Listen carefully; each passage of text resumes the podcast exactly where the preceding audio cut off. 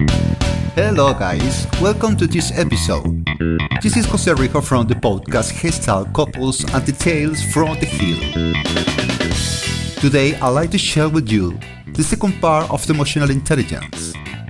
The first part, I had been talking about our four basic emotions the triune brain and some tips to improve our emotional skills. In this opportunity, I focus on the four attributes of the emotional intelligence. They are self management, self awareness, social awareness, and self motivation. Let's get started.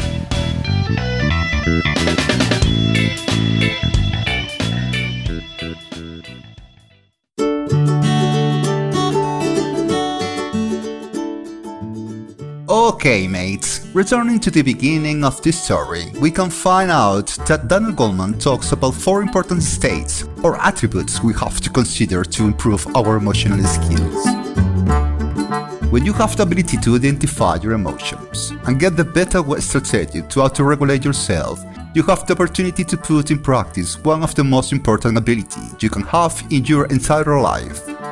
We are talking about the self-management.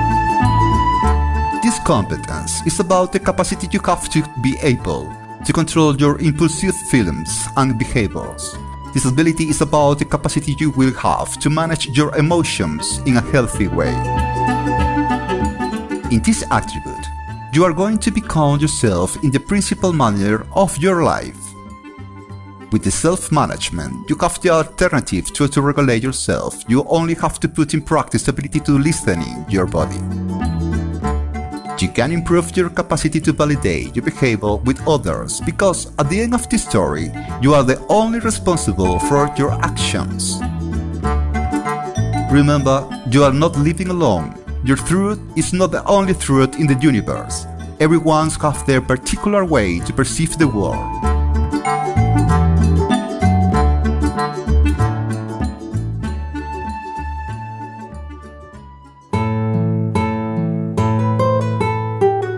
Self-management skills allow you to maximize your productivity, improving your workplace performance, and helps you to achieve your professional goals. Self-management skills are the abilities that allow people to control their thoughts, feelings, and actions. But unfortunately, we can find out in some big corporations the accomplishment of the goals are the only important thing to get a high rating. The second stage of the emotional intelligence is the self awareness. In this state, you recognize your emotions and how they affect your thoughts and your behavior. When you have self awareness, you will be able to recognize your strengths and weaknesses and have self confidence. Could you please think about the time when the stress had overwhelmed you? Was easy for you thinking clearly or make rational decisions? The answer probably will be negative. And this happens because when you are under the stress, your basic emotions prepare yourself to attack or to run far away of your problems. My father used to say, Don't make any decision or talk a lot when you are under stress in this state, you are fulfillment of anger, and sooner or later you will regret it.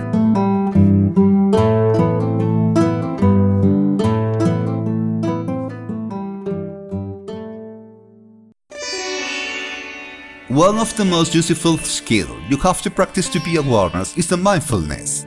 This practice focuses your attention on the present moment without judgment to practice this technique, you don't have to put your mind in blank. One of the most common exercises in mindfulness consists to be aware about your breath.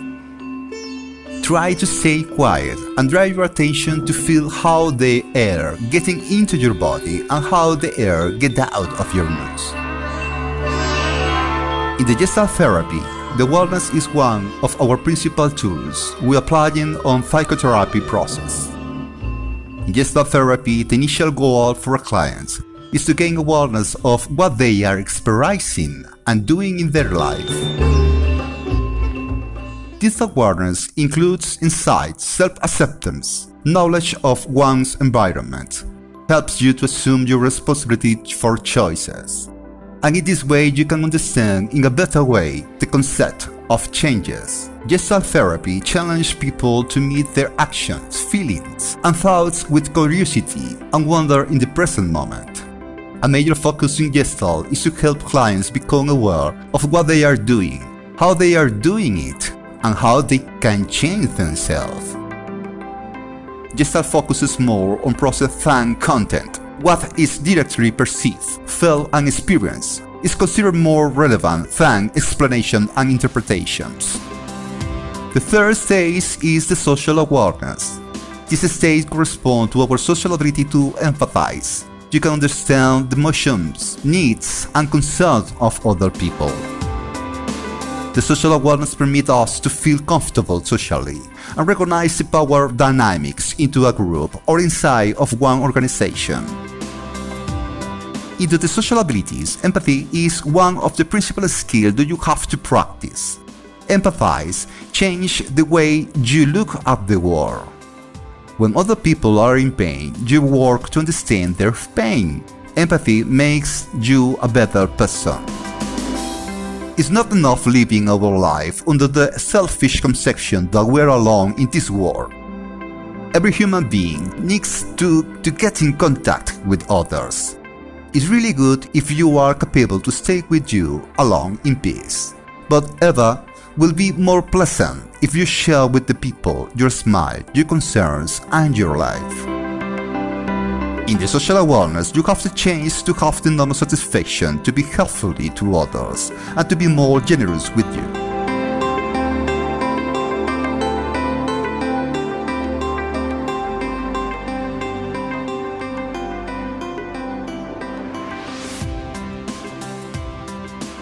And the last stage of the emotional intelligence is the self-motivation. This stage is about our capability to choose the option to be positive even though our environment. Sometimes the reality could be so heavy, but we always have to responsible to learn about this fact and be resilient about it. The future is a mystery. For this reason, everything will depend on the attitude we choose to live our present. Imagine only for a moment you decide to put outside of you the power of your motivation. For example, you decide live only for your work. You decide that your happiness depends on to get more and more money. Or you put all your motivation in another person. And suddenly, all these things disappear in one moment. Surely, after this, you will feel very empty and sad because of this. Your reality has been changed, and you need to develop motivation's elements inside of you.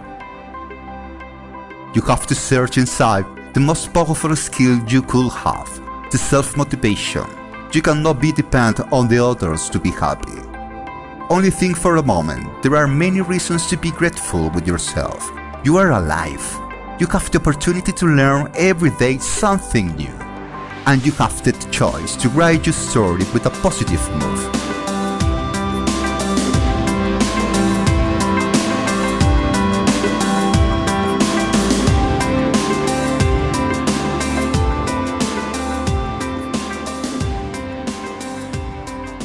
Arriving to this part of this episode, I would like to give you some tips. Remember to live the experience, how the feelings flow, identify your emotion after or in the heat of the moment. Try to keep your attention on emotions here and now, in the present.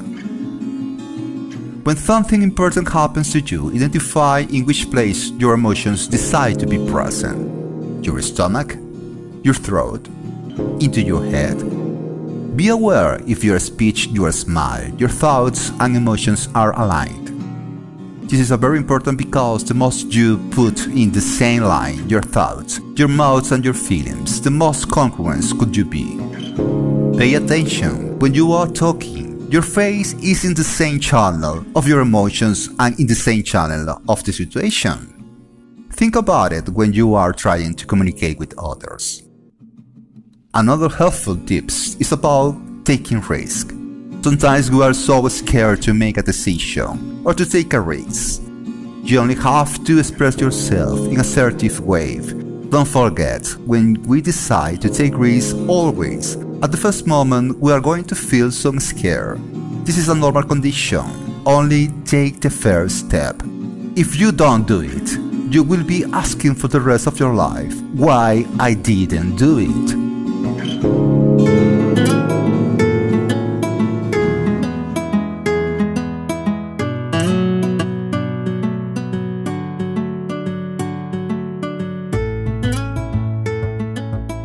At this moment of this episode, I will to give you some reflections to finish for today.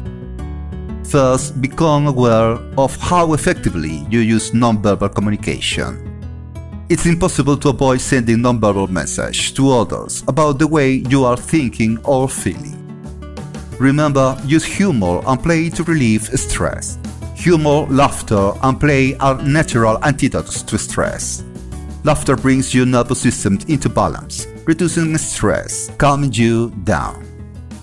Don't forget, learn to see conflicts as an opportunity to grow closer to others.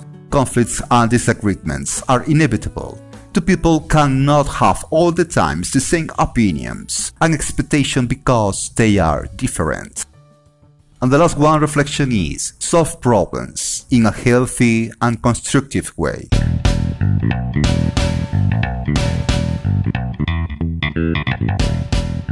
Well, we have arrived to the end of this episode. Thank you very much for your time. My invitation is to remind you that it's not enough to be aware about your emotion. This is the first step. This decision will be remarkable if you put in practice to be aware about yourself. If you are aware about your environment and encourage yourself to improve your way to drive your life. Was a pleasure sharing with you all this time. I hope this information could be helpful for you. Thank you very much, guys. See you until next time. Bye.